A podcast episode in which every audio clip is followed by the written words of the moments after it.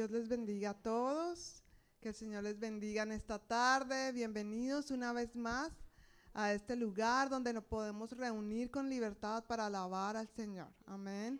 Quiero pedirles que por favor se pongan de pie si no hay nada que te lo impida eh, y que podamos orar en esta tarde dándole gracias al Señor por todas sus bendiciones, ¿verdad? Por todas sus bondades. Tenemos tantas cosas para agradecer. Entonces quiero pedirte por favor que allí donde estás puedas inclinar tu rostro y por un momento que tú puedas hablar con el Señor. Que tú mismo con tus propias palabras puedas dar gracias a Dios, porque Él es bueno.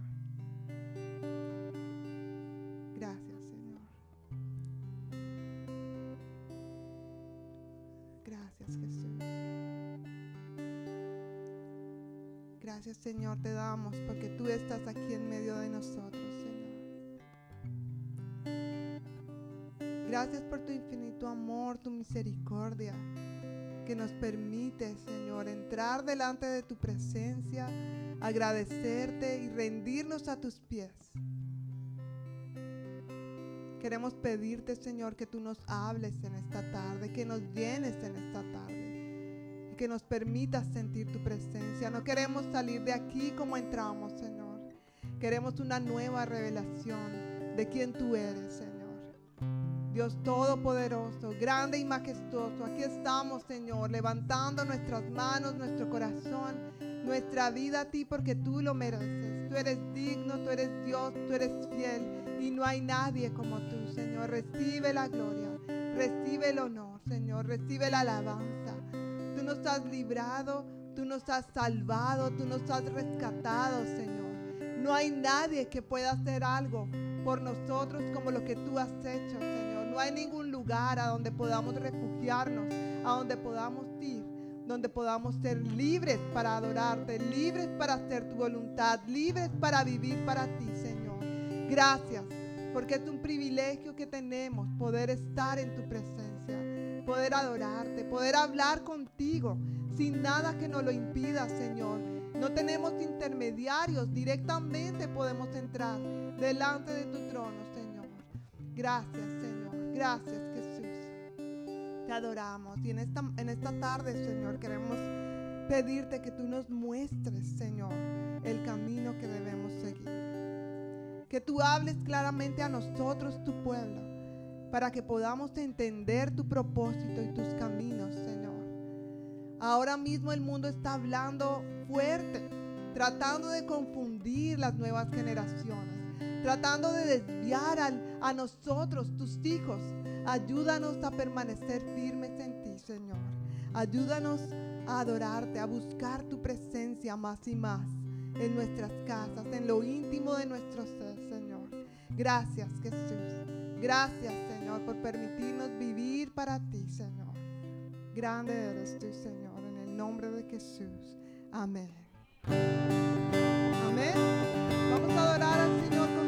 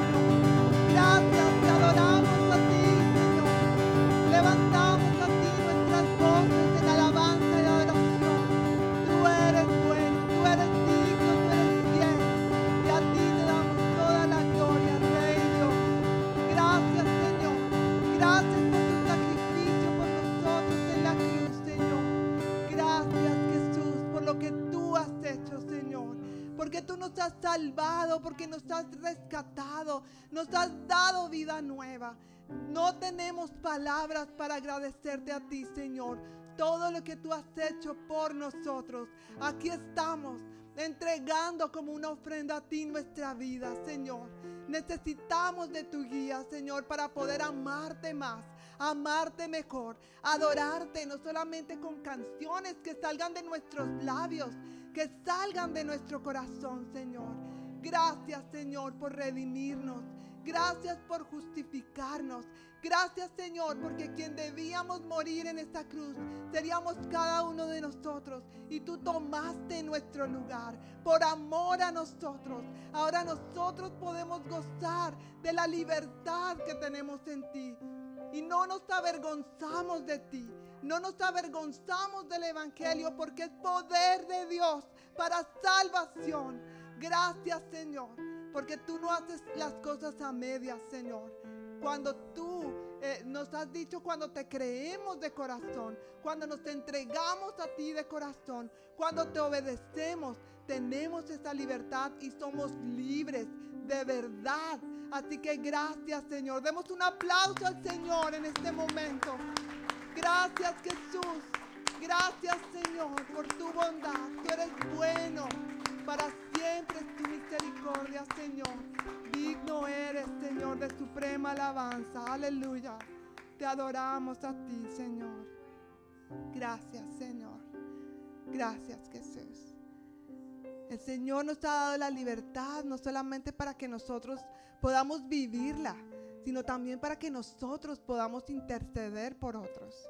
Y eso es lo que vamos a hacer en este momento. quiero pedirte que en familias o con las personas que están al lado, si están solitos, vamos a tomar unos minutos para orar y para interceder. Nosotros hemos recibido el regalo de vida eterna y la libertad y la autoridad que Dios nos da para orar en el nombre de Jesús. Y hay diferentes situaciones por las cuales quiero que oremos. Por eso les pido que los que están de este lado, aunque están más poquitos, los que están de este lado de mi mano derecha, vamos a orar por las dos primeras peticiones. Por paz para Ucrania y Rusia. Todos sabemos que es una situación que está delicada. Y por los afectados por los huracanes. Hay mucha gente con mucha necesidad.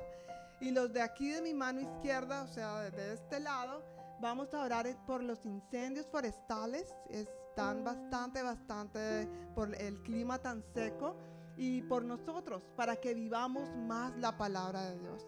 Para que como creyentes no solamente nos volvamos cabezones de conocimiento, sino que podamos dar pasos de fe y obediencia. Amén. Entonces vamos a unirnos allí unos minutos, por favor, y vamos a estar orando por estas peticiones.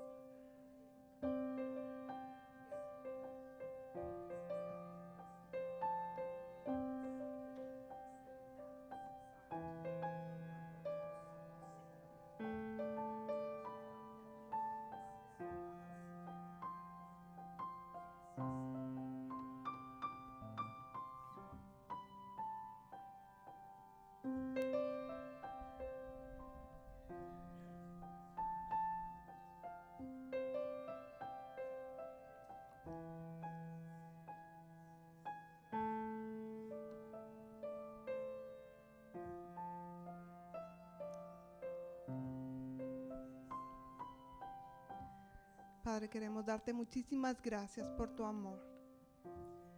Gracias porque en medio del caos, Señor, de la confusión, del desastre, de la guerra, tú eres la fuente de paz.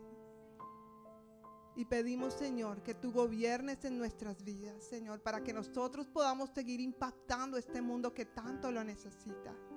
En medio del pecado, donde reine el odio, donde reine la confusión. Que tu presencia en medio de nosotros sea tan fuerte, Señor, que otros puedan ver la diferencia, te puedan ver a ti, Señor Jesús. Este mundo te necesita. Guarda nuestros corazones, guarda nuestras vidas. Gobierna en nosotros, Señor, en nuestros corazones para que podamos vivir para ti, Señor. Gracias, Señor. Gracias por lo que tú estás haciendo, Jesús.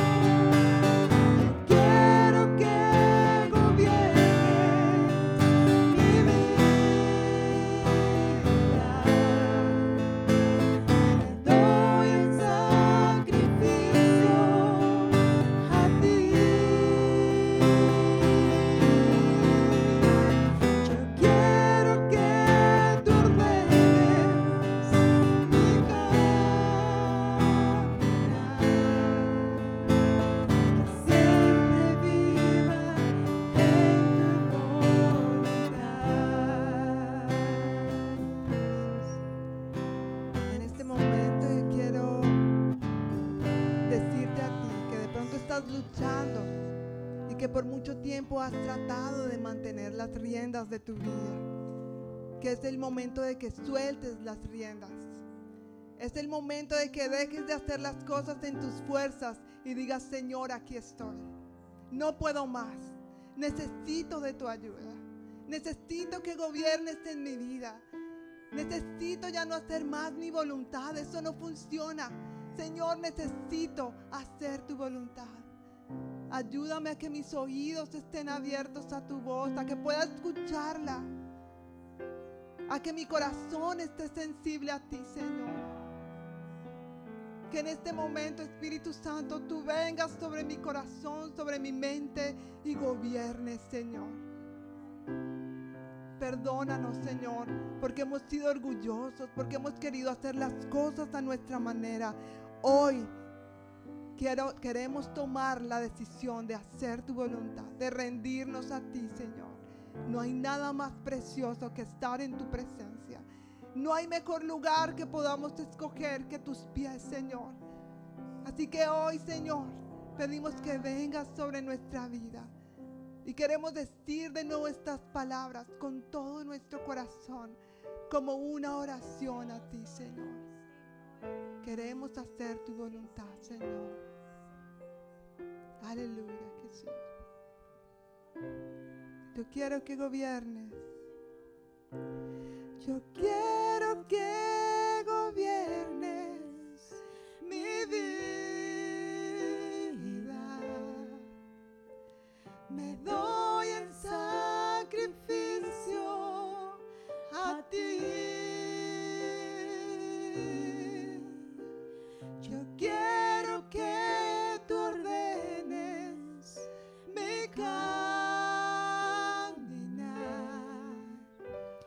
Que siempre viva en tu voluntad.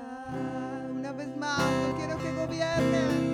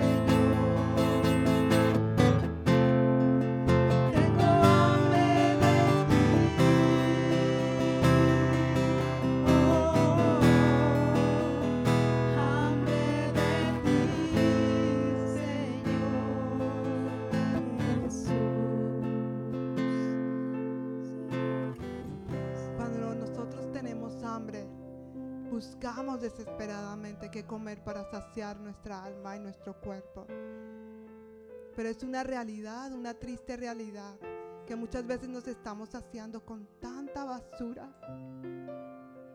Y el Señor tiene un corazón tan dispuesto para darnos más de su presencia. Así que yo quiero invitarte que tú puedas en este momento pedir al Señor como cuando tuvieras como si tuvieras hambre desesperada por su presencia.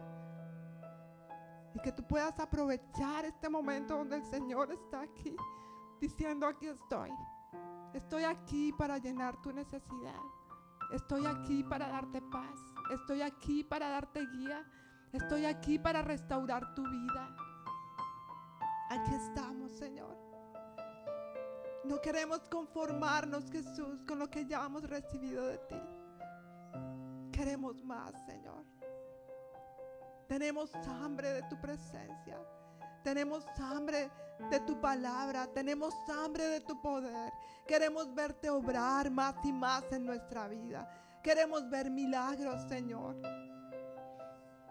Queremos obedecerte. Queremos doblegar todas estas cosas que nos impiden acercarnos a ti, Señor. Aquí estamos, Señor Jesús. Aquí estamos, Señor. Y queremos más de ti, Señor. Llénanos de ti, Señor. Tengo hambre de ti. Tengo hambre de ti.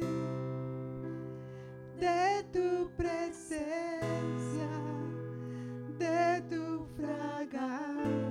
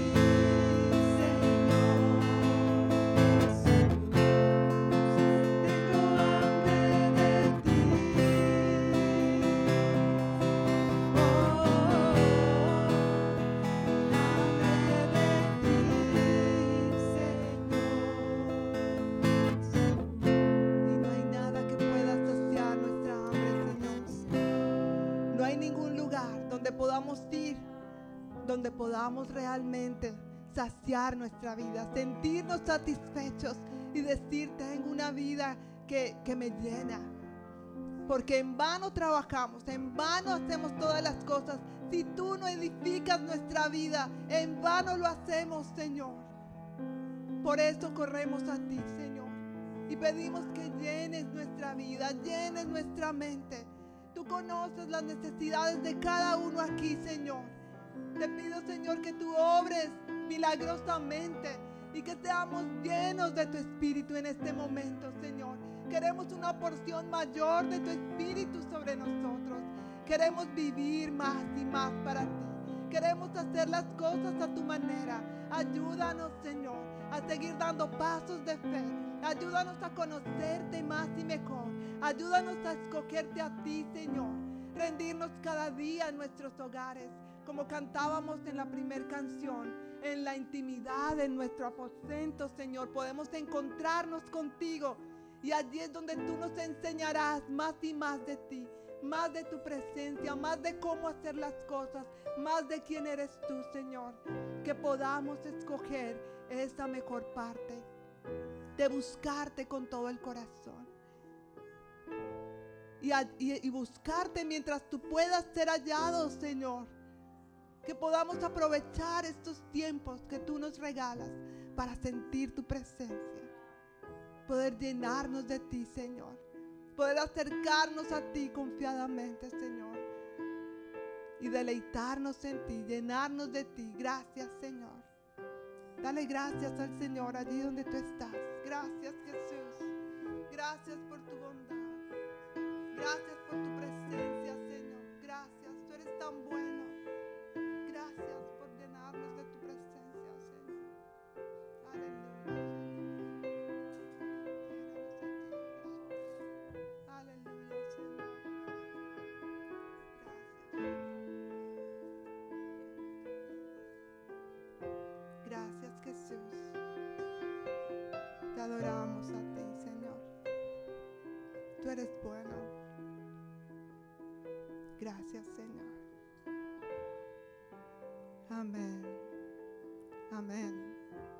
Dios es bueno, ¿verdad? Su palabra dice que para siempre es su misericordia. Y mientras orábamos y cantábamos, podía sentir el amor de Dios por cada uno de nosotros. Podía sentir su presencia diciendo, hijo mío, yo estoy aquí estoy aquí para ti.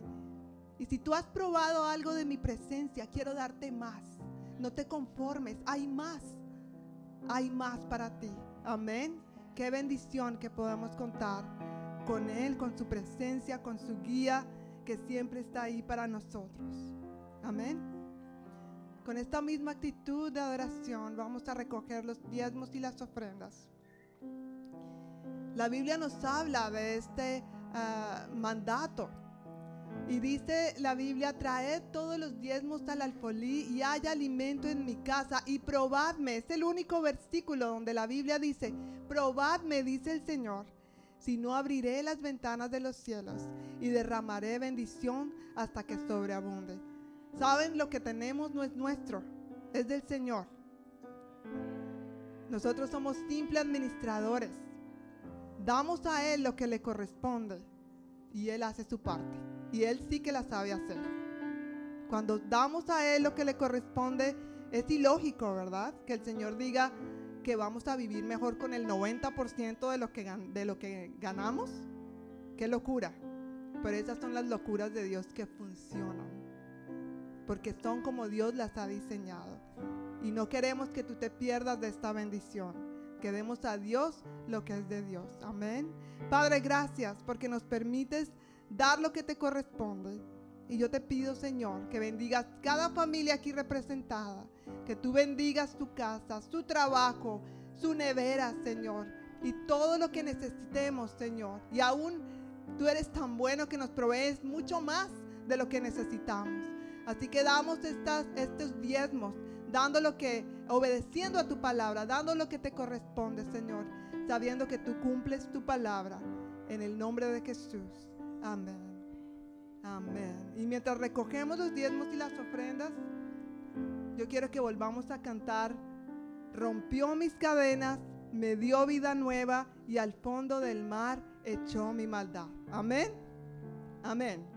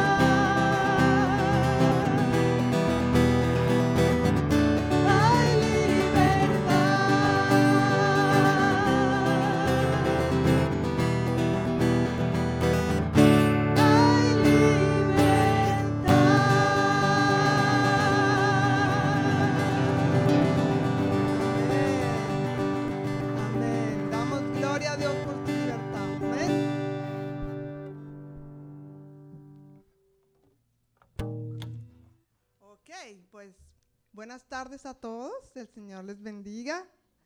Qué bendición que podamos saludarles a todos en este día. A mí me encanta llamarlo, los que ya me conocen, nuestra reunión familiar. Porque podemos reunirnos como familia que somos en Él y podemos disfrutar de la presencia de Dios juntos, podemos escuchar juntos lo que Dios tiene para nosotros como su pueblo. Entonces es una gran bendición que podamos tener este espacio. Alguna vez compartía eh, que hay lugares del mundo que en este momento donde hay persecución de los cristianos. Y hay cristianos que están por allá en cuevas. Teníamos unos amigos misioneros en la China y cada vez que ellos se reunían en el apartamento de ellos tenían que tener un pastel de cumpleaños, porque si llegaban a la casa a decir qué están haciendo, generalmente siempre estaban celebrando cumpleaños.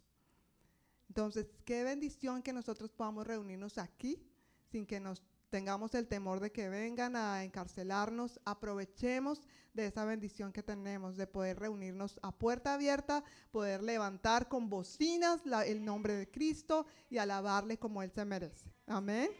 Bienvenidos. Hoy no tenemos caras de visita por primera vez, ¿verdad? Todos viejos conocidos, bienvenidos todos.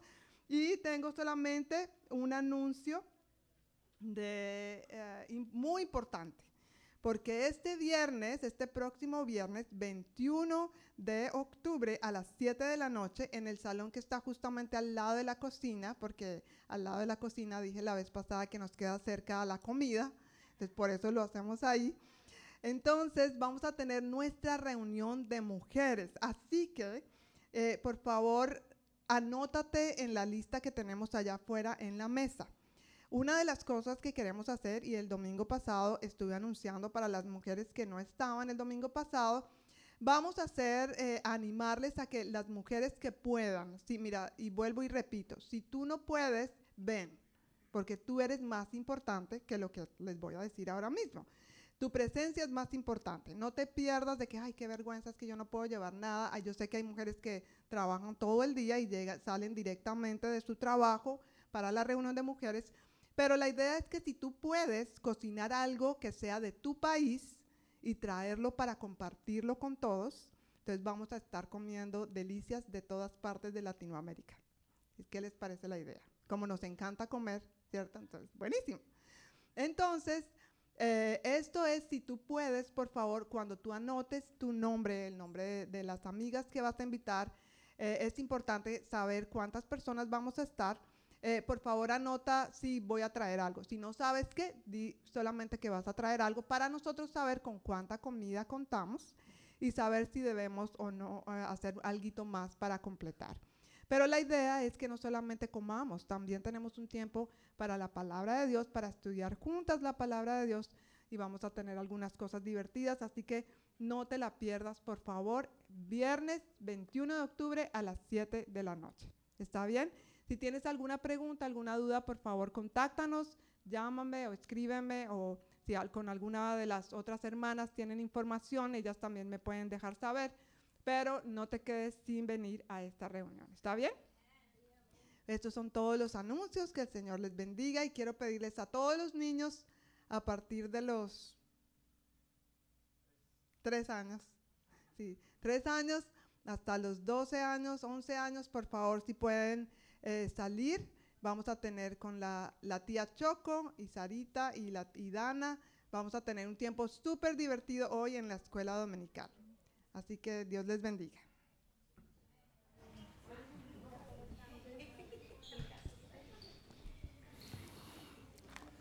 Los chiquitines entre 3 y 11 años salen y los chiquitines de 12 aquí. Gracias, Filiberto. El niño Filiberto ya le toca quedarse aquí. Muy amable. Buenas tardes familia, a todos nuevamente.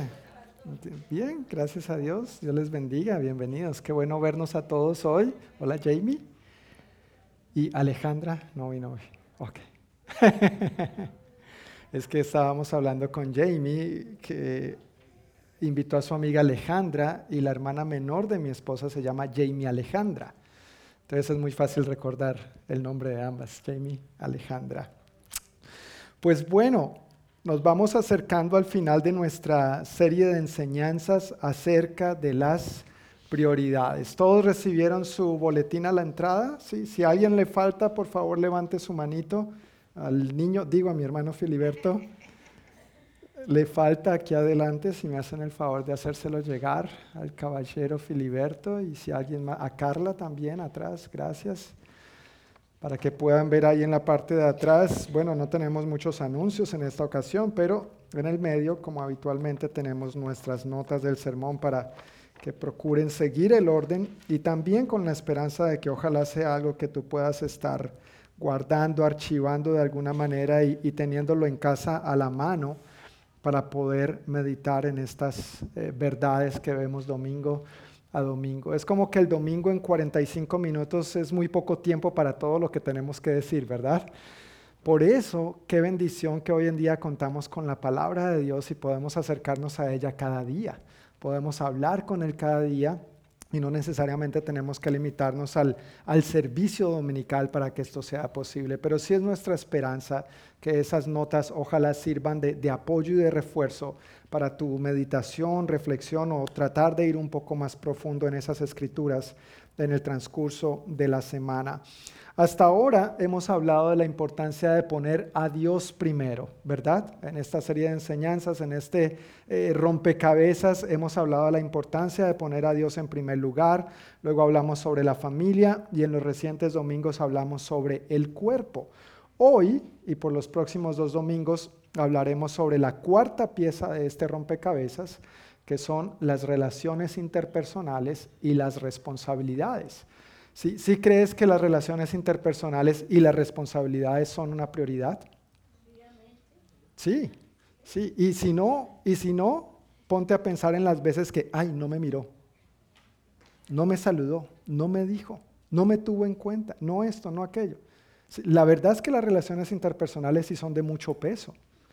Y a veces pensamos, ah, a mí no me importa lo que opinen los demás, pero la verdad es que a veces sí tiene mucho peso lo que los otros opinen acerca de nosotros. No es que tengamos que vivir para los demás, pero Dios se ha establecido parámetros en su palabra para tener relaciones interpersonales de manera saludable.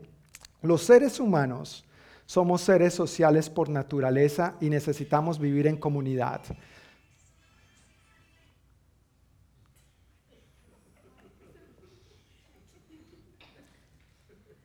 Volvemos de comerciales. lo, bueno es que estamos en confianza, ¿verdad? Estamos en confianza, entonces tranquilos. Ese tipo de cosas pasa, gracias a Dios que aquí estamos en, en familia y en confianza y más bien nos reímos de estas cosas. Pero venía diciendo que los seres humanos somos seres sociales por naturaleza, que necesitamos vivir en comunidad, necesitamos relacionarnos con los demás. Y no se trata solamente de vivir agrupados o vivir rodeados de personas.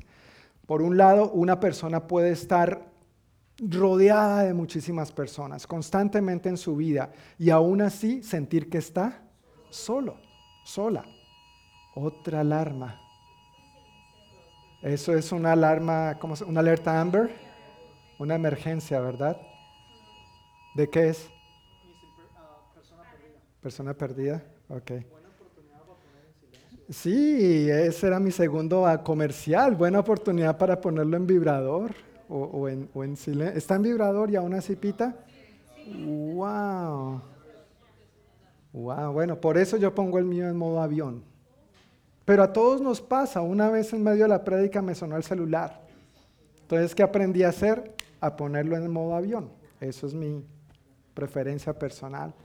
Pero bueno, que el Señor permita que esta persona sea encontrada sana y salva en el nombre de Jesús. Amén. Aprovechamos para orar por esto, Señor, y pedir tu salvación, tu cuidado y protección para esta persona y para las autoridades involucradas y que bendigas con tu paz a la familia y al resto de personas en este asunto.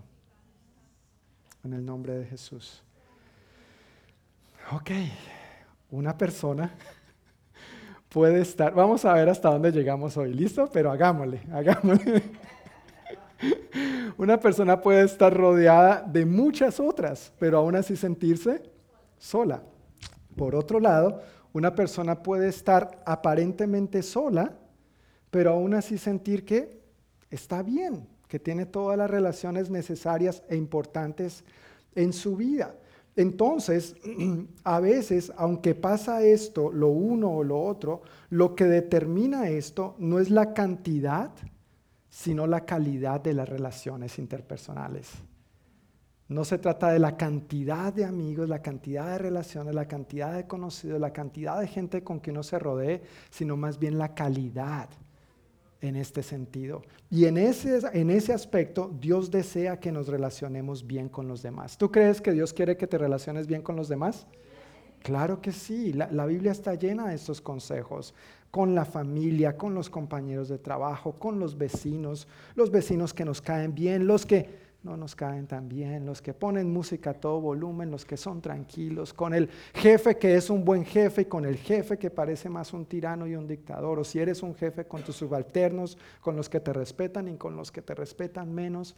Dios ha diseñado claros, ha establecido claros principios y parámetros en su palabra para poder relacionarnos bien adecuadamente en esta tierra. Y de esos parámetros vamos a estar hablando hoy y por los próximos dos domingos, viéndolo desde la, desde la perspectiva de diversas relaciones en las que estoy tratando de abarcar las diferentes relaciones en las que nosotros caemos en este punto de vista. El primer punto que quiero tratar hoy, y está ahí en sus notas, es que Dios nos creó seres sociales. Dios nos creó seres sociales.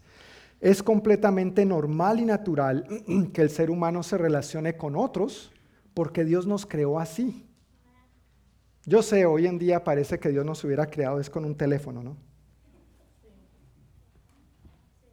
Ay, sí, cuando uno se choca. ¿Han visto videos de gente que se cae, ¿no es cierto? Por andar ahí pegaditos o van cruzando la calle como si fueran los únicos en el planeta Tierra, ¿no es cierto? Y aunque, claro, los conductores tienen que respetar las normas y todo esto, pero también es responsabilidad del peatón darse cuenta por dónde está pasando, ¿verdad? O sea, es, es, sentido común. Tú me sirves, pero yo también te sirvo. Así que es no natural porque Dios nos creó así, seres sociales, seres relacionales.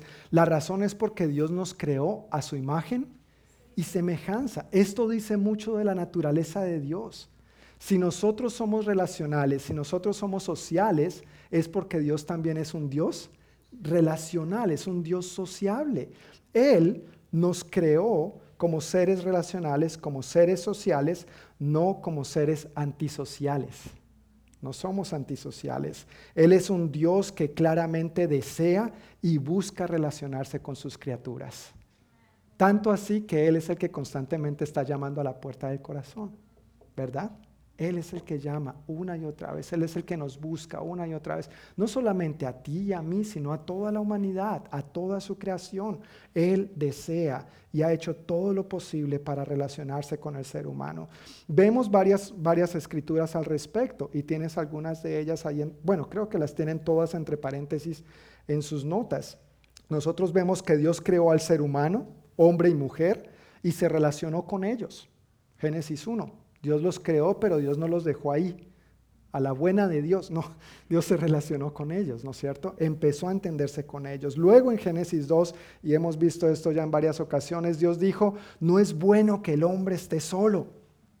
Gloria a Dios. ¿Y qué le hizo? Una ayuda y no una cualquiera, una idónea. Y ahora estos dos empezaron a relacionarse con Dios, Dios con ellos, y ellos empezaron a relacionarse el uno con el otro. Luego de este hombre y de esta mujer, Dios constituyó a la primera familia. Vemos eso en Génesis 2, 24 y en Génesis 4 cuando tienen a Caín y a Abel. Y este Caín sí que necesitaba aprender algo así, de cómo relacionarse con los demás, comenzando con su propio hermano, ¿verdad? Luego, más adelante, si continuamos viendo en Génesis, Génesis capítulo 12, vemos que Dios hizo de Abraham una gran nación y por medio de él ha bendecido a todas las familias de la tierra. Una relación de pacto, porque por medio de Abraham vino Cristo Jesús. y gracias a Él somos bendecidos. Vemos lo relacional que es Dios. No fue algo que a Él se le ocurrió, un plan que, llevó, eh, que a Él se le ocurrió llevar a cabo de la, de la nada. Había una relación con Abraham y en torno a esa relación estableció un pacto y gracias a ese pacto somos bendecidos hoy todos nosotros, todos los que queramos recibir esta bendición. Pasando al Nuevo Testamento, vemos que los creyentes nos relacionamos unos con otros como una sola comunidad de fe. La iglesia no es una institución religiosa, la iglesia somos una familia, somos una comunidad de fe, somos hermanos y hermanas en Cristo Jesús. Los lazos son estrechos, no son solamente para esta tierra, sino que son para la eternidad. Eso habla de relaciones que trascienden esta tierra, son para siempre. ¿Puedes imaginarte esto?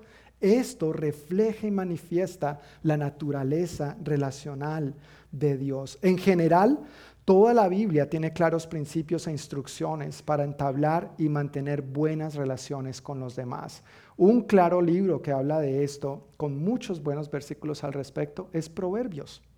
Está lleno de este tipo de consejos. No es el único, toda la Biblia está lleno de estos consejos, pero Proverbios es muy claro y muy enfático acerca de cómo mantener, entablar y mantener buenas relaciones con los demás. Una escritura que sí quiero leer junto con ustedes está en Eclesiastés Eclesiastés capítulo 4, versículos 9 al 12. Algunos tal vez conocen esta, este pasaje de memoria o lo han escuchado, leído de una u otra manera. Eclesiastés 4, 9 al 12. Si estás usando una de las Biblias eh, frente a ti, estamos en la página 994. Página 994.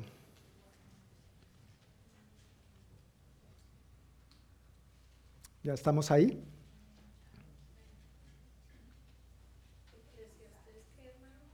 Cuatro, nueve al doce. ¿Sí? Perfecto. Dice así, este libro lo escribió el rey Salomón y dice, recuerda, Salomón fue el hombre más sabio de este mundo después del Señor Jesucristo. ¿No es cierto? Humanamente hablando, el hombre considerado más sabio, claro, cuando uno lee otros aspectos de sus escrituras y de su estilo de vida, dice como que le faltó aplicar un poquito esa sabiduría a sí mismo, pero lo que escribió es bueno y es palabra de Dios, lo vamos a leer.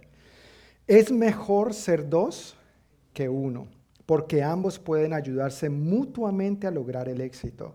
Si uno cae, ¿el otro qué puede hacer? Puede darle la mano y ayudarle. Pero el que cae y está solo, ese sí que está en problemas. Del mismo modo, si dos personas se recuestan juntas, pueden brindarse calor mutuamente. Pero ¿cómo hace uno solo para entrar en calor? Conozco a alguien que decía, ay, pobrecitos los solteros. No se trata de eso solamente, no se trata de ese tipo de estar juntos, pero Continúa diciendo en el versículo 12, alguien que está solo puede ser atacado y vencido. Pero si son dos, se ponen de espalda con espalda y vencen. Mejor todavía si son tres, porque una cuerda triple no se corta fácilmente. Esta es una escritura que se usa frecuentemente para referirse al matrimonio. Personalmente, cuando he oficiado matrimonios, hago mención a esta escritura porque es un pacto del uno con el otro, pero ese tercero es Dios, ¿no es cierto? Y esa cuerda de tres hilos no se rompe fácilmente. Así que aunque en el Señor somos uno en el matrimonio, con Él obviamente somos más fuertes, pero no es una escritura solamente aplicada desde la perspectiva de la relación matrimonial, matrimonial perdón, sino desde la perspectiva de las relaciones interpersonales. Esta escritura nos hace un llamado a la importancia de tener alguien con quien contar en nuestra vida alguien que pueda bendecirnos de esta manera en nuestra vida y alguien a quien nosotros podamos bendecirle de esta manera también. Alguien con quien podamos crecer en nuestra relación de hermandad, de amistad, de que si uno o el otro cae, pues cuenta con el otro para qué? Lo levante, le eche la mano y no se quede caído. Estas escrituras, estos pasajes nos muestran claramente que a Dios sí le interesan las relaciones interpersonales y que las llevemos a cabo de buena manera. Dios nos creó no con el propósito de ser independientes ni autosuficientes. Cuando leemos la Biblia, nos damos cuenta de que por ninguna parte la Biblia menciona que Dios haya creado llaneros solitarios ni superhéroes. ¿Sí se han dado cuenta de eso? Dios no ha creado ni a este ni a este. Estos son, para tu información, son personajes de la ficción, no son reales. Pero aún así el llanero solitario tiene a su amigo nativo. ¿Sí has visto el llanero solitario alguna vez? ¿Sí? ¿Sí? ¿Cómo se dice en inglés? Lone Ranger. Lone Ranger. ¿Sí? Gracias. Este llanero solitario aún tiene a su fiel amigo el nativo, el, indígena nativo, sino que ahí en la foto no salió. Pero tiene su caballo también, aunque obviamente con el caballo no se puede relacionar como con un humano. Y por otro lado, aún los superhéroes no, no se tienen así solos. Uno ve a estos superhéroes, a la Liga de la Justicia, trabajando en equipo el uno contando con las habilidades del otro. Ninguno realmente, yo tratando de acordarme de esto de niño, ninguno podía hacer todo solo por sí mismo.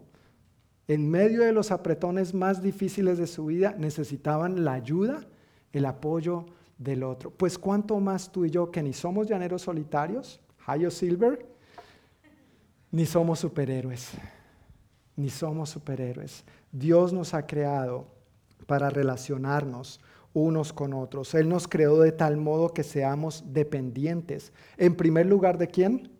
De Dios, de Dios. Ya hemos hablado de esto y lo hemos recalcado domingo tras domingo. En primer lugar, de Dios. Pero en segundo lugar, de los demás. Yo no necesito a nadie. Hermano, hermana, eso es orgullo. Déjame decirlo claro y pelado. Y es mentira, porque tú sí necesitas a los demás. Tú necesitas al campesino, que te trae los vegetales a la mesa. No, pero es que soy yo que los compra, sí, pero alguien los siembra, alguien los cosecha, alguien los limpia, alguien los transporta, alguien los acomoda en el supermercado, alguien los vende, bien caros en esta época.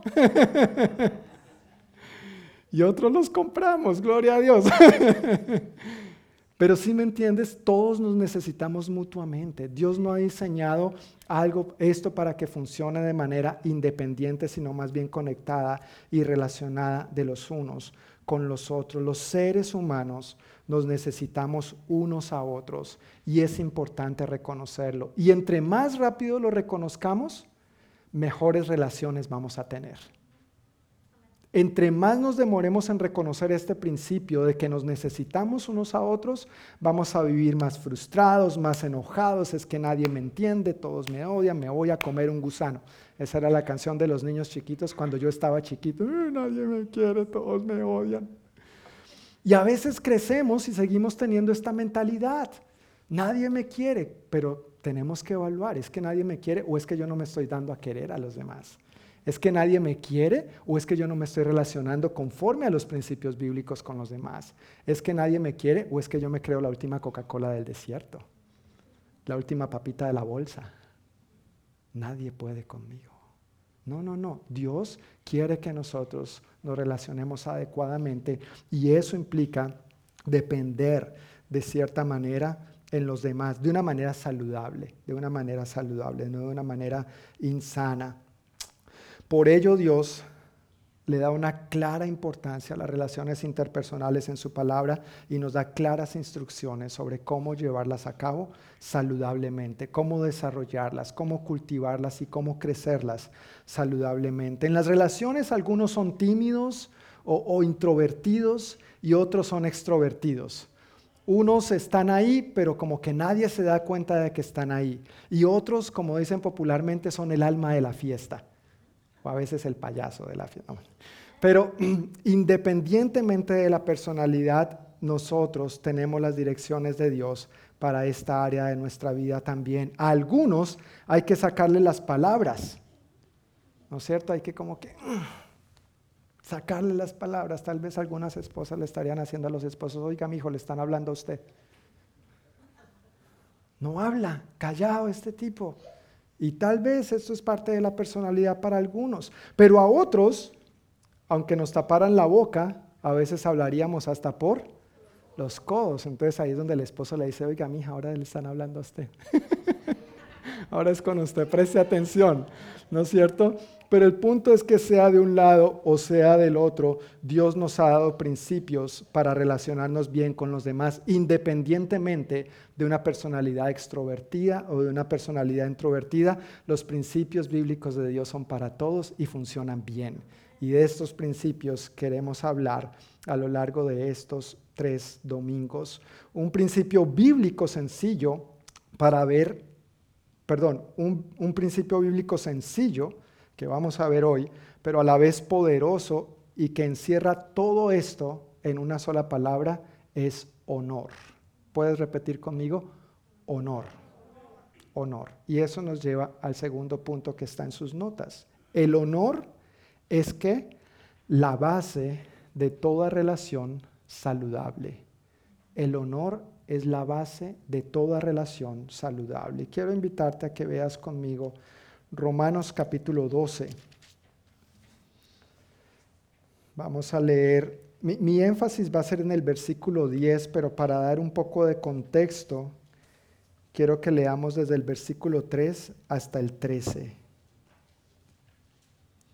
Romanos 12, versículos 3 al 13. Y esto es en la página 1696.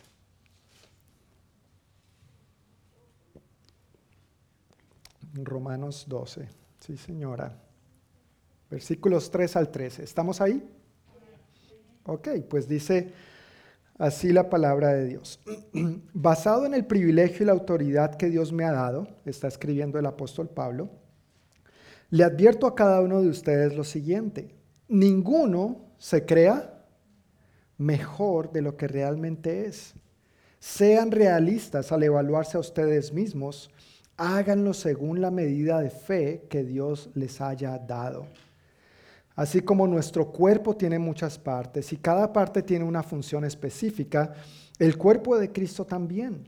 Nosotros somos las diversas partes de un solo cuerpo y nos pertenecemos unos a otros. Por supuesto, está hablando puntualmente en el contexto de los cristianos, de la iglesia.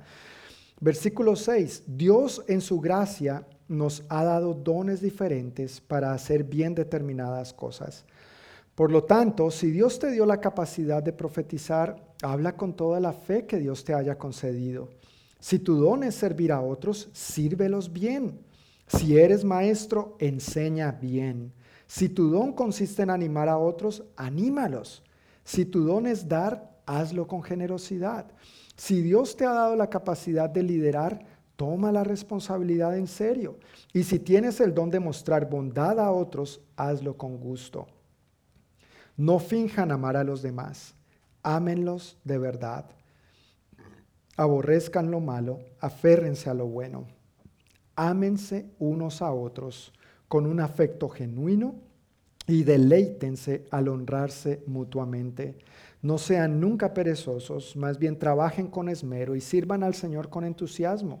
Alégrense por la esperanza segura que tenemos. Tengan paciencia en las dificultades y sigan orando. Estén listos para ayudar a los hijos de Dios cuando pasen necesidad. Estén siempre dispuestos a brindar hospitalidad. Uno de los principios más claros de Dios respecto a cómo relacionarnos con los demás está en el versículo 10. Por favor, lee conmigo el versículo 10 nuevamente. Dice, ámense unos a otros con un afecto genuino. ¿Y qué? Y deleítense al honrarse mutuamente. El honor es la base de toda relación saludable. en los tiempos bíblicos, la palabra honor llevaba en sí misma un significado literal que se fue perdiendo con el transcurso del tiempo.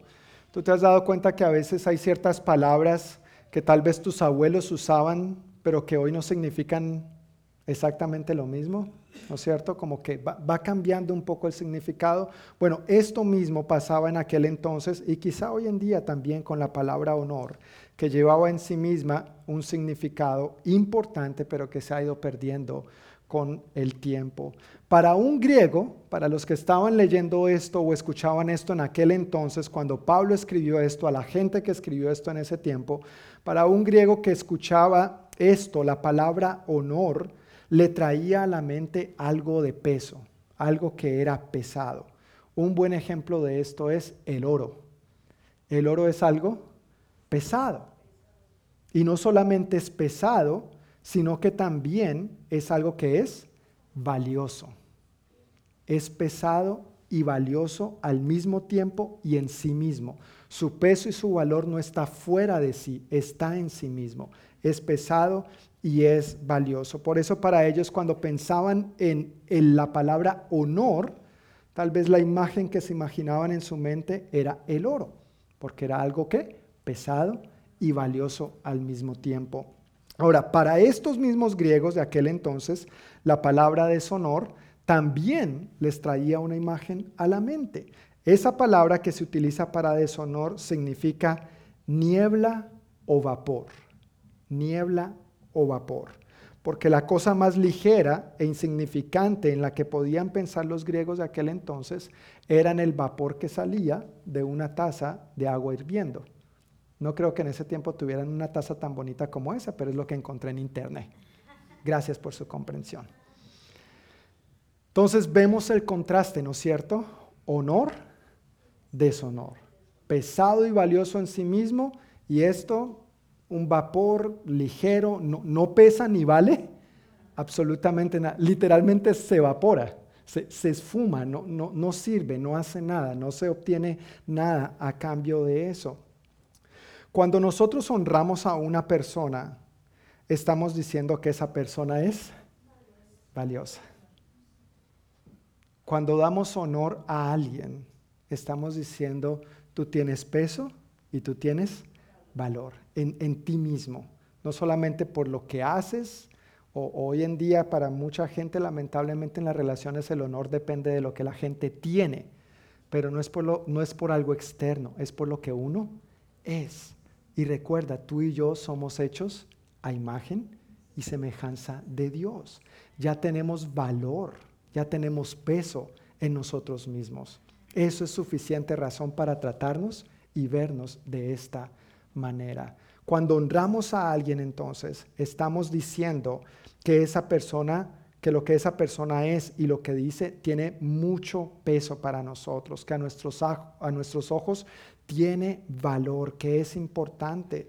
Y exactamente lo mismo sucede con lo contrario. Cuando deshonramos a alguien, mediante nuestras palabras o mediante nuestras acciones, estamos diciendo que lo que esa persona es, lo que esa persona dice o lo que esa persona hace, no vale nada. ¿Alguna vez te has sentido así? Que como lo que tú dices no vale nada. A veces tú dices cosas y entran por un oído y salen por el otro. Ese es el, sentido de esto. Y a veces hay personas que nos pueden hacer sentir así, que lo que tenemos para decir, lo que somos, no representa absolutamente nada. Y es triste, porque no debería ser. Pero aunque personas nos hagan sentir así, recuerda que tu valor y el mío está en quién? En Dios. Ahora, por otro lado, también hay personas que tal vez sí nos hacen sentir así. ¿No nos sentimos así, padres, cuando nuestros hijos nos obedecen? Y nos obedecen a la primera, no, no a la séptima, no a la décima vez, sino a la primera. ¿Y uno cómo se siente? Honrado. ¿Sí o no? E, ¿Entiendes el principio ahora de honrar a padre y madre? porque esto es lo que implica hacernos sentir como lo que somos en Cristo o hacernos sentir que no valemos nada. Y esta es la actitud de los hijos cuando frente a los padres, hablando de la relación, y aunque ya hemos hablado suficiente sobre la familia, pero quizás el ejemplo más claro, cuando los padres decimos algo a los hijos y los hijos no responden adecuadamente a esto, así es como nos hacen sentir, que lo que tenemos para decir no es importante, no vale, que nosotros no somos ninguna razón de peso en sus vidas, cuando es todo lo contrario, Dios nos ha creado para que seamos así. ¿no es cierto? Pero eso pasa a todo nivel, en todas relaciones, entre el esposo y la esposa. A veces uno de los dos dice una cosa y de pronto en lugar de verles de esta manera, lo que tú me digas me importa cinco, no me vale. Y después nos preguntamos, ¿por qué nuestro matrimonio está como está? Por una cuestión que se llama deshonor. Deshonor. Hay que honrar. Dios nos creó seres relacionales. Dios nos creó de esta manera. No tenemos por qué vernos ni tratarnos de esta otra. Es importante darnos el debido honor los unos a los otros. El honor no solamente es la base de nuestras relaciones eh, interpersonales, terrenalmente hablando, sino que el honor también es la base de nuestra relación con Dios. La base de nuestra relación con Dios descansa en que le demos a Él qué lugar? El primero, el número uno, que Él es lo más importante, que lo que Él tiene para decirnos, si tiene peso, si tiene valor y si es importante para nosotros. Pero cuando nos acercamos a su palabra, cuando oramos, cuando alguien nos aconseja con una verdad de la escritura, aunque no nos guste, ¿cómo lo vemos realmente? A veces cuando no nos gusta, eso no tiene que ver conmigo. Eso le funcionará a otros, pero a mí, no, como si fuéramos la excepción. No, Dios en su infinita sabiduría ha determinado principios que son para todos por igual. Ninguno de nosotros tiene corona, el único que tiene corona es el Rey de Reyes y el Señor de señores. Jesucristo es su nombre. Así que para nosotros es importante regirnos por sus principios, por sus mandamientos, por lo que Él nos recomienda en su palabra y además como un Padre amoroso que es, Él quiere y tiene lo mejor para nosotros, sus hijos. Pero depende de nosotros si como hijo le honramos o le deshonramos. Lo mismo que mencioné ahora en nuestra relación con nuestros hijos aquí en la tierra, es la relación nuestra como hijos hacia nuestro Padre. O así, o asá.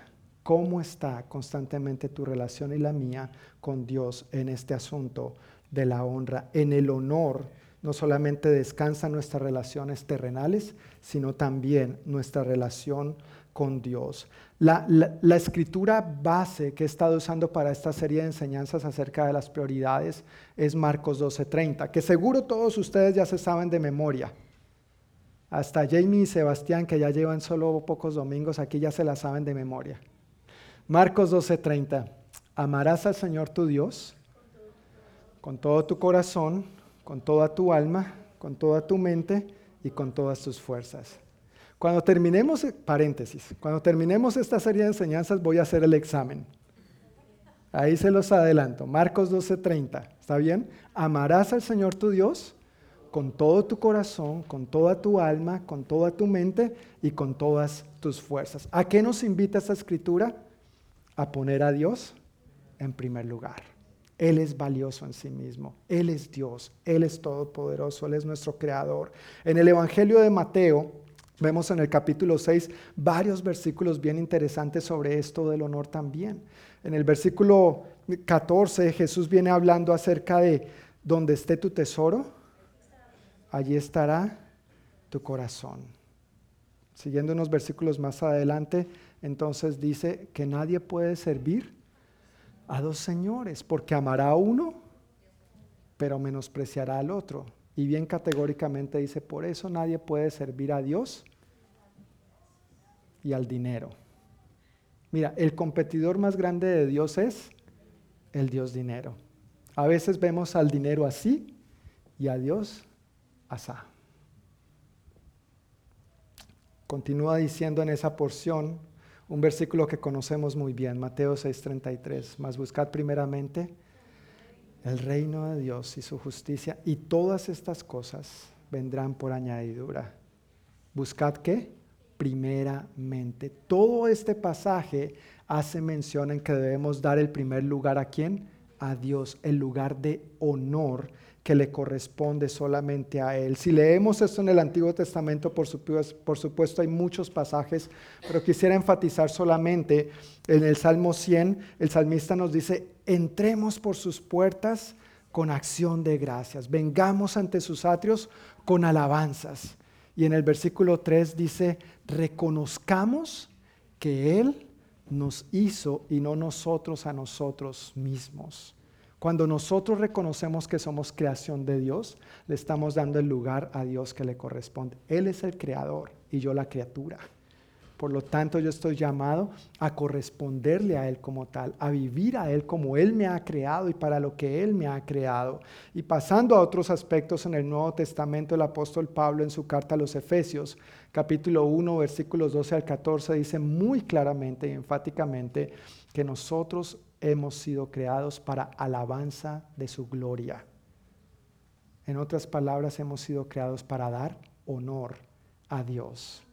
Entonces, toda la Biblia está llena de este concepto acerca del honor. En el honor no solamente descansa las relaciones interpersonales, no solamente es la base de las relaciones saludables entre los seres humanos, sino que también es la base y en lo que debe descansar la relación con Dios. Dios es número uno, Dios es lo primero. Y en los recientes domingos, hablando de la prioridad acerca del cuerpo, si puedes ir conmigo, después de Romanos está Primera de Corintios, unas páginas más atrás, Romanos, Primera de Corintios, capítulo 6, versículo 20.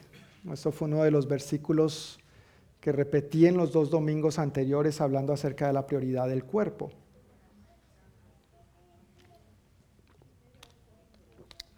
Primera de Corintios 6, 20. ¿Ya lo tenemos? Dice así el apóstol Pablo, porque Dios los compró a un alto precio, por lo tanto, honren a Dios con su cuerpo. Literalmente este versículo dice así, Dios los compró con honor. ¿Por qué nos compró con honor? Porque dio lo mejor. Se dio a sí mismo, dio su vida, derramó su sangre Murió como un criminal cuando los verdaderos criminales éramos nosotros. Él te compró a ti y a mí con honor.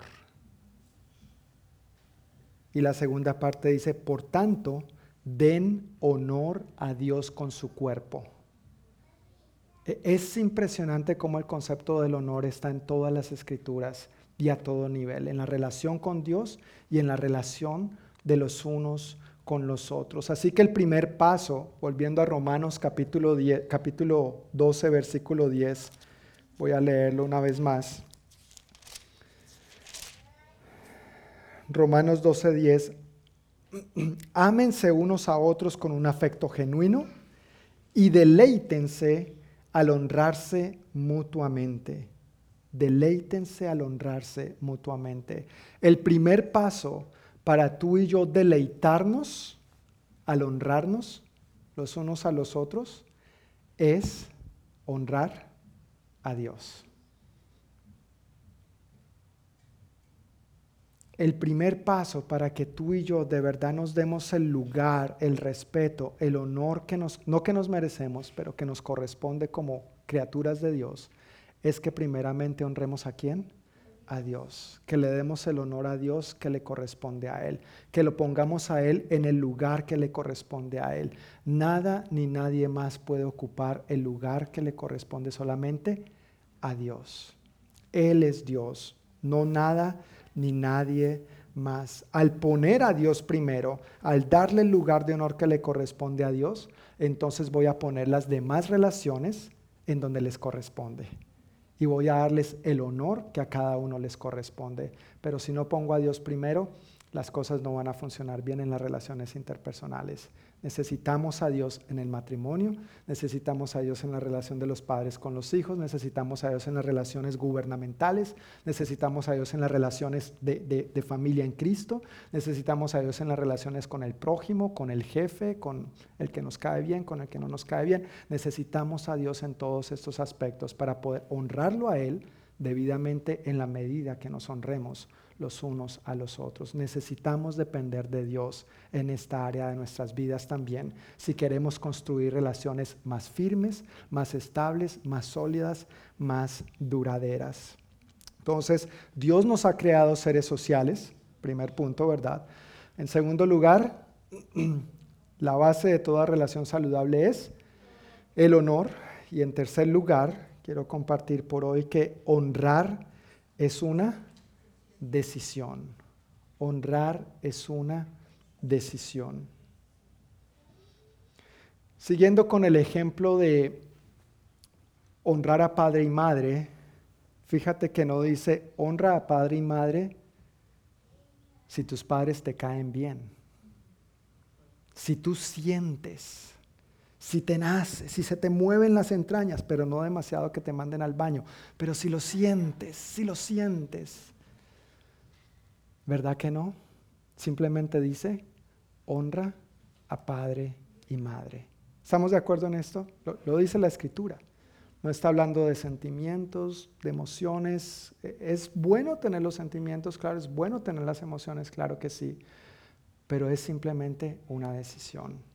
Honrar es una decisión. Bíblicamente, y gracias a Dios, el honor no siempre fue algo que se tuviera que ganar o merecer.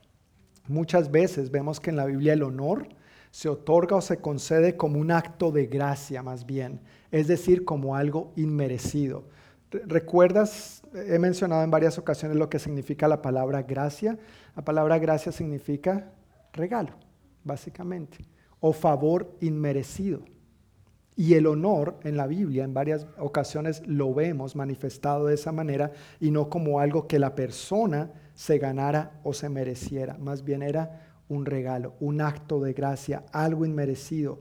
Y por lo tanto, porque es un acto de gracia, no algo que uno se merezca, entonces debe ser conducido no por un sentimiento, sino por una decisión. Por una decisión. ¿Quiénes aquí somos felizmente casados?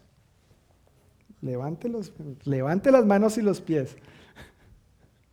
Que si no a la salida va a tener problemas. No, mentiras. Pero dijimos el día que nos casamos, nos dimos unos votos, nos dijimos palabras bonitas, nos hicimos promesas hasta que la muerte nos separe. Pero si te has dado cuenta que va pasando el tiempo y como que a veces uno no siente. Ay, no me digan que yo soy el único. ¿El primo de un amigo? ¿Del hermano de tu tío del vecino? Ok. Por lo menos alguien, ¿verdad? Pero como que va pasando el tiempo y, y los sentimientos no están. Pero es que cuando yo me casé, yo tomé una decisión. Y yo soy responsable de honrar,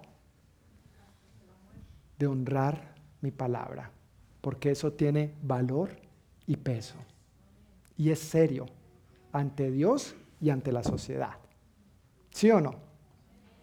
Gracias a Dios que bíblicamente el honor no es algo que uno se tiene que ganar, porque si no tal vez muchos hombres saldríamos perdiendo si esto fuera una competencia. Desafortunadamente. Desafortunadamente, cuando deberíamos nosotros como cabezas del hogar y como el hombre de la casa, como el sacerdote del hogar, poner el ejemplo y sentar la base, porque estamos llamados a reflejar a nuestro Dios a nuestras esposas, a nuestros hijos y en nuestro hogar. Por lo tanto, vuelvo y repito, este asunto del honor no es algo que se conduzca por sentimientos, sino por decisión. Cuando vemos esto de esta manera, cambia completamente nuestra vida. Cuando vemos que, cuando vemos que el honor no es, una, no es una emoción o un sentimiento, sino una decisión, eso cambia nuestra vida. ¿Sabes por qué? porque así es como nos trata Dios. Tú y yo no nos merecíamos que Jesús fuera a la cruz, pero Él lo hizo, porque Él tomó una decisión de amor por ti y por mí. Él tomó una decisión para ponernos en un lugar que nos correspondía, el lugar de su creación, el lugar de ser sus hijos, el lugar de volver a su familia. Esa es la manera, esa es la manera como Dios nos trata a nosotros. Si puedes ir conmigo a Romanos capítulo 5, por favor, y también vamos a leer en Hebreos. Así que vamos a listar los dos versículos de una vez para leerlos uno detrás del otro. Romanos capítulo 5, versículo 8. Y vamos a listar Hebreos capítulo 2 versículos 6 al 8. Hebreos está casi, casi al final de la Biblia. Romanos 5, estamos en la página 1685 y en Hebreos estamos en la página 1800. ¿Estamos ahí? ¿Sí? Romanos 5, 8. Nuevamente el apóstol Pablo dice, pero Dios mostró el gran amor que nos tiene al enviar a Cristo a morir por nosotros cuando nos empezamos a portar bien. No dice así, ¿verdad? Cuando ya fuiste buena gente, cuando empezaste a asistir a las reuniones de la iglesia, cuando oraste, cuando leíste, cuando... No, no, no. Dios mostró el gran amor que nos tiene al enviar a Cristo a morir por nosotros cuando todavía éramos pecadores. Cuando todavía éramos pecadores. Él no esperó a que tú y yo cambiáramos para mostrarnos su amor. Él primero mostró su amor y ahora como fruto de su amor nosotros deberíamos empezar a cambiar. En una palabra bíblica eso se llama arrepentimiento. Dejo de vivir como vivía antes para alinearme con los principios de Dios y empezar a vivir como Dios manda, como Dios quiere, de tal manera que lo honre y lo glorifique a Él. Y en Hebreos capítulo 2, versículos 6 al 8, dice así.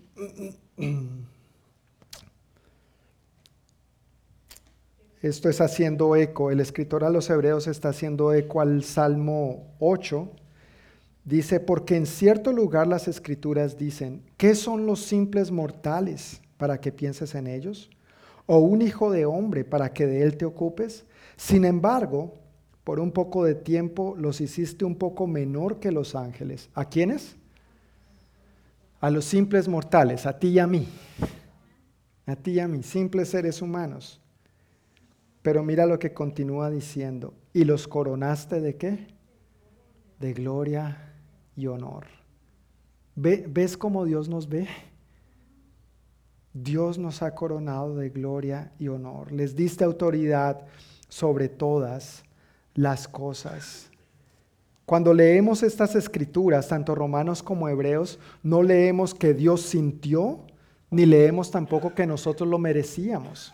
Él murió por nosotros cuando todavía éramos qué? Pecadores. Así que no se trata de sentimientos, no se trata de emociones, más bien Dios mismo nos muestra que Él tomó la decisión de amarnos. Él tomó la decisión de amarnos y ponernos en ese lugar de honor al que Él quiere, restaurarnos en relación con Él y como creación que somos de Él también. Así que tal como lo hizo el Señor, la invitación es para ti y para mí de tomar la decisión de amar y honrar sin que nuestros sentimientos dictaminen si la persona lo merece o no. Mira, si se trata porque la persona lo mereciera, estaríamos peor de lo que estamos actualmente. Porque qué sentido tendría amar a los demás, amar a nuestro prójimo como a nosotros mismos, y vamos a ver eso el próximo domingo más en detalle. ¿Qué sentido tendría honrar a quienes tenemos que honrar? Si fuera porque se lo merecieran. ¿Alguna vez tus padres cometieron algún error contra ti? Bueno, gracias a los que sí. Pero los padres a veces cometemos injusticias. Tus padres seguramente cometieron injusticias contra ti. Tus padres seguramente en más de una ocasión no te dieron el beneficio de la duda cuando tú estabas esperando que te lo dieran, que confiaran en ti, que te creyeran.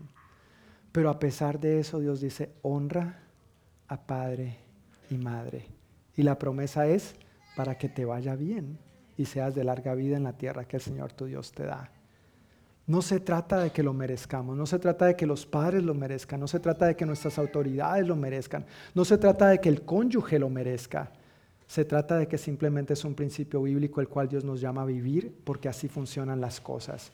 Ese es el principio, esa es la manera, ese es el orden como Dios ha estipulado que funcionen las cosas. Y si viviéramos de esa manera, créeme, este mundo sería diferente.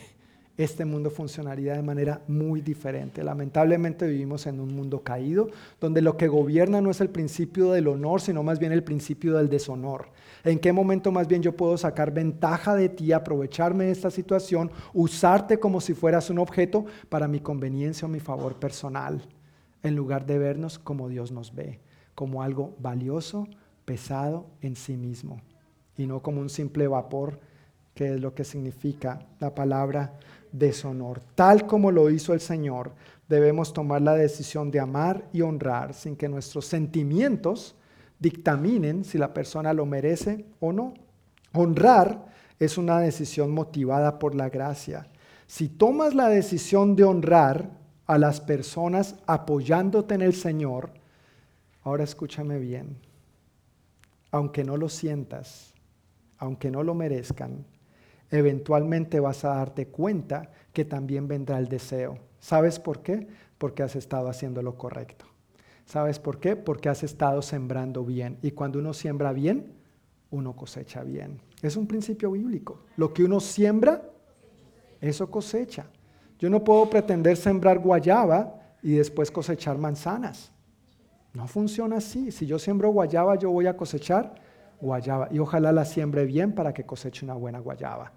Eso es bíblico y funciona así. Así Dios ha creado las cosas. Así que si yo siembro bien en este principio de la honra, en este principio del honor, aunque no lo sienta, aunque no quiera, aunque no me guste, pero me apoyo en el Señor, me refugio en el Señor para que Él me ayude a hacer lo correcto, eventualmente el deseo vendrá y los buenos frutos así lo comprobarán. Así es como Dios quiere que nosotros vivamos. Cuando honramos a alguien, somos nosotros los que estamos diciendo que esa persona, que ese alguien es valioso, que es de peso. Cuando no le honramos, estamos diciendo, tú no vales nada, tú no eres nada, tú no eres nadie. Y eso no es verdad, no es bíblico, no es como Dios nos ha creado. Cuando estamos honrando a alguien, estamos diciendo a ese alguien, llámese cónyuge, padres, hijos, familiares, amigos, vecinos, conocidos, compañeros de trabajo, autoridades, mi familia en Cristo, mi prójimo, les estamos diciendo, tú eres especial, tú eres importante, tú tienes peso y tú tienes valor para mí. Imagínate si nosotros creciéramos en este ambiente así de saludable, al honrarnos los unos a los otros, comenzando en el hogar, comenzando en la familia en Cristo, con nuestros vecinos, en nuestro ambiente de trabajo, nuestra sociedad definitivamente sería diferente. Ahora puede surgir la pregunta aquí nuevamente, y como lo dije hace un momento, pero John, ¿y si no lo merece? Recuerda, es que no se trata de merecerlo, es un acto de gracia. De tal manera nos amó Dios que envió a su Hijo a morir por nosotros. Dios mostró su amor por nosotros en que cuando todavía éramos pecadores, Cristo murió por nosotros. No lo merecíamos. Él simplemente tomó la decisión. Si alguien en tu vida no merece que le honres, hazlo de todas maneras porque es lo que tu Padre Celestial espera de ti. Hagamos nuestra parte con la esperanza de que Dios va a ser la suya y la relación va a florecer. Pero ninguno de nosotros podemos escudarnos en que esa persona no lo merece, porque la respuesta sería tú tampoco. Si esa persona no lo merece, manifiéstale la gracia de Dios al darle el trato adecuado como Dios espera que lo trates, al honrarle y al respetarle como Dios nos instruye en su palabra y confiamos en Él, tenemos la esperanza en Él de que eventualmente la relación florecerá. Dios nos ha creado seres sociales. El honor es la base de toda relación saludable y el honor es una decisión. Honrar es una decisión. Quiero invitarles a que se pongan de pie para concluir y orar al respecto.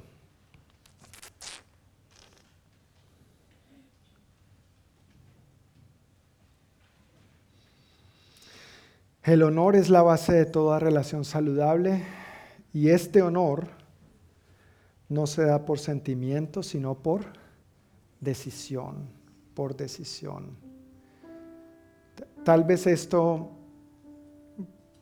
pueda que lo tomemos muy ligeramente, John, eso suena muy bonito, pero la realidad es que, bueno, ¿cómo, cómo lo vas a tomar?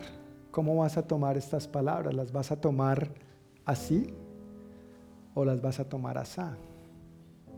Aquí mismo estamos aplicando ese principio. ¿Cómo lo vamos a vivir nosotros? ¿Lo vamos a tomar como de parte de Dios, como algo de peso y valioso para nosotros? ¿O nos va a entrar por un oído y nos va a salir por el otro? ¿Cómo podría esto empezar a afectar tus relaciones con los demás, comenzando en nuestros propios hogares, entre los esposos, los padres hacia los hijos, los hijos hacia los padres, en las relaciones que tal vez no son las más bonitas, las más saludables en este momento, pero que Dios te está invitando a tratar con gracia a ese alguien, a esa persona, porque Él está contigo. Porque Dios está en ti, porque Él es tu Padre, porque tú has decidido creerle a Él y creer en Él, Él está para ayudarte en estas situaciones también para Dios son importantes las relaciones y es una manera en que lo honramos y lo glorificamos a Él. No es una emoción, no es un sentimiento, es una decisión. Que esta semana vivamos conscientes de honrar a los demás como Dios les ve, de respetarles y darles el lugar como Dios les ve y vamos a entrar más en detalle. Esto ha sido solamente una introducción, pero vamos a entrar más en detalle en los próximos dos domingos para tratar algunos aspectos más puntuales acerca de lo que dice la Biblia al respecto. Sin embargo, antes de irnos, antes de despedirnos y orar, quisiera hacernos dos preguntas a manera de, de aplicación y para que cada uno de nosotros reflexionemos al respecto. La primera pregunta es, en tu relación con Dios, ¿Cuánto peso y valor tiene Él para ti? En tu relación con Dios, ¿cuánto peso y valor tiene Él para ti? En lo que te gusta sí, en lo que no te gusta no. Déjame serte muy claro, no funciona así. En lo que te gusta y en lo que no te gusta, Dios es Dios. Y Dios es digno de recibir el honor. Dios es todopoderoso. Nosotros somos sus criaturas, Él nos creó. Nosotros le debemos todo a Él, pero solamente para reflexionar cuánto peso y valor tiene Dios para ti. Y número dos, en tu relación con los demás, cuánto peso y valor tiene tu familia, tus amigos, tus conocidos, tus vecinos, compañeros de trabajo, la familia en Cristo, las autoridades. ¿Cuánto peso y valor tienen todos estos para ti? ¿Cómo los ves? ¿Los ves así o los ves así? ¿Ves a la gente como menos que tú o como más que tú? Tampoco es indicado. Pero ¿cómo vemos a los demás? ¿Tienen algo para darme? ¿Tienen algo para aportarme? ¿Tienen algo de lo que yo podría aprender? ¿Lo que dicen es valioso, importante para mí? ¿O esta gente es un vapor que nada tiene que ver conmigo y no me importa lo que piensen, digan o hagan? ¿Cómo tratas a los demás? ¿Cómo ves a los demás? en tu relación. Dios quiere que nosotros vivamos este principio de la honra adecuadamente. Y por eso también quiero invitarte a que por favor no, no te pierdas las prédicas de los dos domingos que vienen porque tiene que ver con esto y tiene que ver en todas las áreas de nuestras relaciones interpersonales. Ojalá no te lo pierdas, ojalá hagas el tiempo, ojalá honres a Dios y hagas este espacio en los próximos dos domingos, porque Dios quiere ver tus relaciones interpersonales florecer. Dios no quiere que el matrimonio sea una carga, Dios no quiere que la relación con los hijos sea una carga, Dios no quiere que la relación con la iglesia sea un yugo, sea una carga, que el trabajo sea una carga, que la relación con amigos, compañeros de estudio, de trabajo, subalternos o jefes sea una carga. Dios quiere que en eso también nosotros vivamos la vida abundante que Él vino a adquirir para nosotros. Pero recuerda, todo comienza poniendo a Dios en primer lugar, dándole el lugar de honor que a Él le corresponde. Padre amado, te damos muchísimas gracias por tu palabra hoy. Gracias Señor que tú eres un Dios que definitivamente no se te ha escapado ningún detalle de tus manos.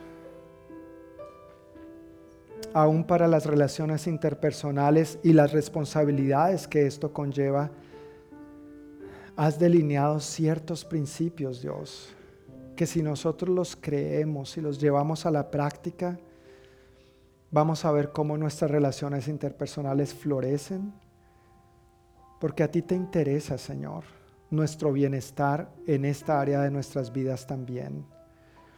Ayúdanos, por favor, a tener un corazón abierto, un corazón enseñable y dócil para permitirte hablarnos en torno a esta prioridad. Ayúdanos a honrarte a ti, Señor, para que de allí fluya nuestra intención, nuestra decisión de honrar a los demás, porque todos hemos sido creados a tu imagen y semejanza.